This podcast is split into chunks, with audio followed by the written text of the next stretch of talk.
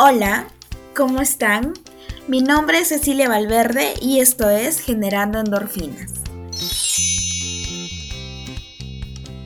Ya se acerca el día de San Valentín, o también conocido como el Día del Amor y de la Amistad. El día en el que verás como las rosas, las cajas de chocolate, los regalitos, los osos de peluche gigantes y hasta las propuestas de matrimonio aumentan considerablemente. Incluso hay quienes confunden esta fecha con Navidad, porque dicen que ven a puro reno con regalos. Como dato curioso, esta celebración comenzó como un festejo por San Valentín de Roma en el año 436, pero con el paso del tiempo y como todo en la vida, se distorsionó hasta convertirse en un producto creado por la mercadotecnia diseñado para vender. Y qué buena estrategia, ¿eh? Pues bien, seguramente te preguntarás por qué nos enamoramos. El enamoramiento es un proceso por el que todas las personas pasamos al menos una vez en nuestras vidas para hallar a alguien con quien nos sintamos plenos. Esta es la fase más bonita de conocer a alguien, pues todos dicen que sienten mariposas en el estómago,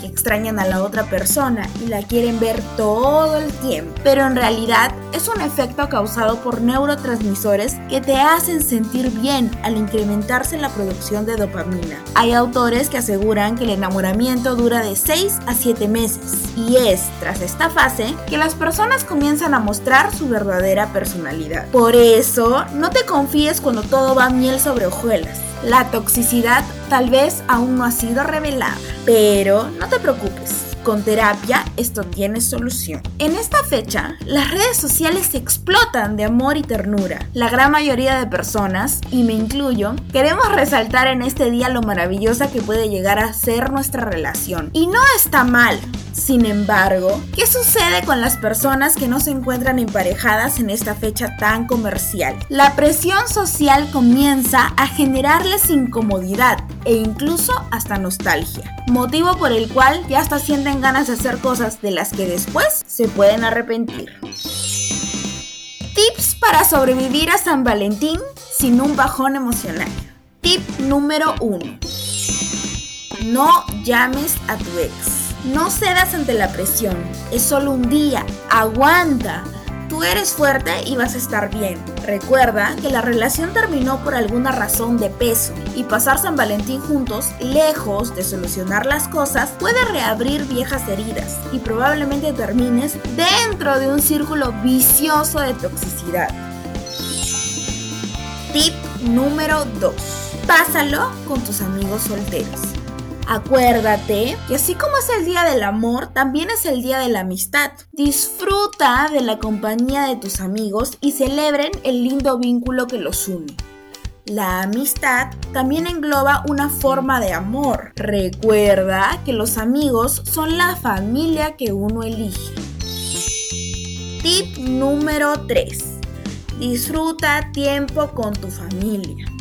Si no tienes amigos solteros, anima a tu familia a hacer de esta celebración algo especial. Convivan entre ustedes, hagan una maratón de películas de comedia, preparen postres, pidan comida por delivery. Hay un sinfín de cosillas que podrían realizar. Tip número 4 evita redes sociales o música romántica. Exponerte a ver publicaciones románticas o escuchar música que hable de amor probablemente te generará nostalgia, lo que ocasionará un bajón emocional en tu estado de ánimo. Si quieres mantenerte estable, mejor no lo hagas. Tip número 5. Dedícate este día.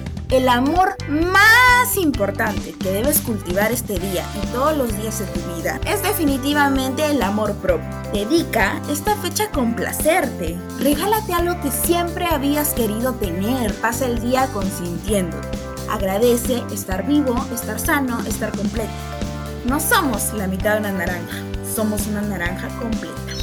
Recuerda que San Valentín es solo una fecha comercial. Si te gusta celebrarlo me parece genial, pero si no te gusta también está bien. No dejes que la presión social afecte tu estado de ánimo. La felicidad está dentro de ti, no al lado de alguien. Bueno, eso es todo por el episodio del día de hoy. En el Instagram de arroba generando endorfinas, cuéntame en los comentarios, ¿eres Team San Valentín o te gusta ignorar esta?